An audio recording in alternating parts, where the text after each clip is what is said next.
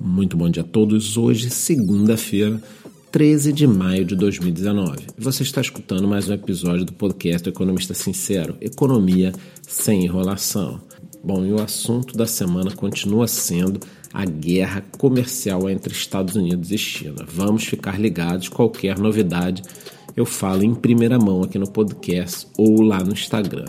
Temos também informações que o Irã está tramando algum ataque a um alvo americano fora dos Estados Unidos. As tropas americanas já estão a postos e os Estados Unidos também já está mandando reforços para lá. Agora continua a crise na Venezuela, né, gente? É um desespero porque não tem solução a população vai para a rua, o governo mata algumas pessoas, o Irã, Venezuela, Coreia do Norte, China, quer dizer, vários países estão apoiando a ditadura venezuelana e fica nisso. Simplesmente é um desespero para a população porque não vemos nenhuma solução no curto e médio prazo. Falando agora sobre mercados, é claro que o Bovespa vai seguir essa história toda da guerra comercial entre Estados Unidos e China. Portanto, não fique achando que suas ações estão caindo ou subindo por conta própria, tá, gente? Vai ser normal aí, de repente, ao longo do dia ou da semana, você olhar lá e de repente uma queda abrupta, ou uma alta, um rompante, e isso pode se dar devido a essas negociações. Aqui no Brasil estamos de olho porque o presidente Bolsonaro afirmou na última semana que nesta semana agora nós teremos uma tsunami. E ninguém sabe se ele estava brincando ou estava falando sério, ou se vem algo muito preocupante, uma nova reforma ministerial, mas essa tsunami preocupa e eu daria essa notícia em primeira mão assim que sair. Agora, a minha grande preocupação continua sendo a inflação. Por quê? Porque apesar dos empregos terem subido um pouquinho na construção civil, em torno de 1,30% no primeiro bimestre, tá?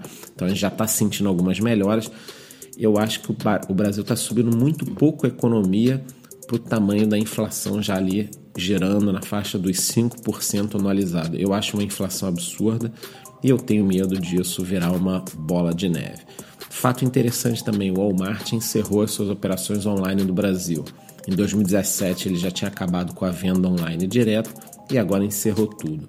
Curioso, né? Porque você vê empresas como a Magazine Luiza crescendo, é, achando o mercado excelente, vendo muito potencial, comprando a Netshoes, e do outro lado o Walmart indo embora aí porque acha esse mercado uma porcaria. Muito interessante, eu devo fazer talvez um vídeo sobre isso. E minha pergunta que fica é a seguinte: você já utiliza o Instagram no seu negócio? Por que eu estou falando isso? Porque o Brasil já é o segundo país em número de usuários, perdendo apenas para os Estados Unidos. Por aqui já são 66 milhões de usuários, está num total de 1 bilhão no mundo. Eu acho o seguinte: o que você vai esperar para utilizar o Instagram no seu negócio, se ele já é tão importante assim, que seus concorrentes usem? Então aproveita aí essa segunda-feira, início de semana, e vai lá na sua área de marketing, ou se é você que cuida disso, resolva, começa a postar alguma coisa, mas não vai deixar de aproveitar algo que é praticamente grátis aí para o seu negócio.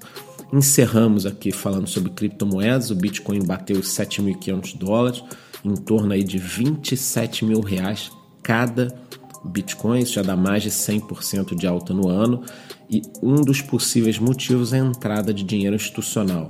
Nós já estamos falando isso desde o ano passado, vários fundos estavam procurando aí um momento ótimo para entrar, né? E esse momento foi ali na faixa dos 3.500 dólares. E Mike Novogratz, um dos analistas mais antigos do mercado, acredita que nos próximos 18 meses o Bitcoin, principal criptoativo, pode bater os 20 mil dólares, seu topo histórico novamente. Bom, fique ligado aqui no nosso podcast que você irá perceber, eu vou estar sempre falando se ele está subindo, caindo e quais os motivos que estão levando a isso. Eu espero que todos tenham uma ótima semana e qualquer novidade eu dou as notícias em primeira mão lá no meu Instagram, é só procurar Charles Economista Sincero. Um abraço e até amanhã.